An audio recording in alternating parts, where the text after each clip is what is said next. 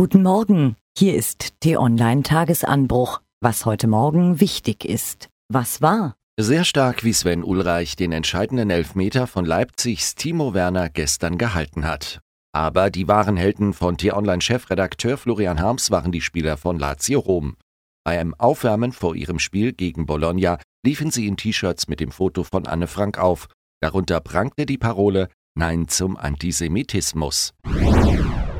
Vielleicht haben gute Gedanken geholfen oder Präsident Erdogan hat den Behörden in Istanbul einen Wink gegeben oder die türkischen Staatsanwälte und Richter haben ganz einfach das Recht befolgt. Was auch immer es war.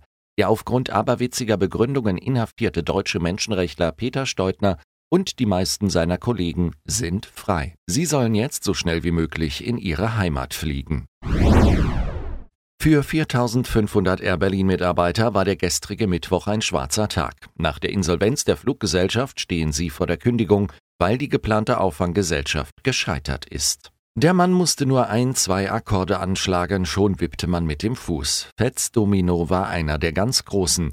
Wenige konnten den Blues so mitreißend intonieren wie der Mann aus New Orleans. Gestern ist Fats Domino gestorben. Was steht an? Heute geht es bei den Jamaika-Verhandlungen ans Eingemachte. Union, FDP und Grüne sprechen über vier Themenblöcke. Europa, Türkei, Klima, Energie, Umwelt, Flucht, Asyl, Migration, Integration und Bildung, Forschung, Innovation, Digitales und Medien.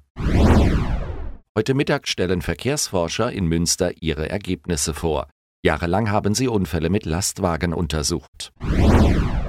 Und in Norddeutschland geht es heute um die Wurst und Fisch. In Celle werden fünf Häftlinge eines Hochsicherheitsgefängnisses angeklagt, die Würstchen und Schnitzel aus der Anstaltsküche abgezweigt haben sollen. Was lesen? Das US-Militär plant den Krieg der Zukunft. Bei Kämpfen in Städten sollen künftig Drohnenschwärme eingesetzt werden.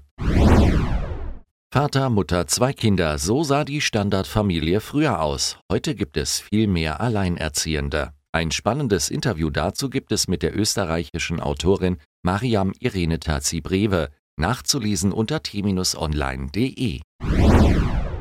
Und es ist nicht jedermanns Sache, einen Soziopathen und Serienkiller näher kennenzulernen.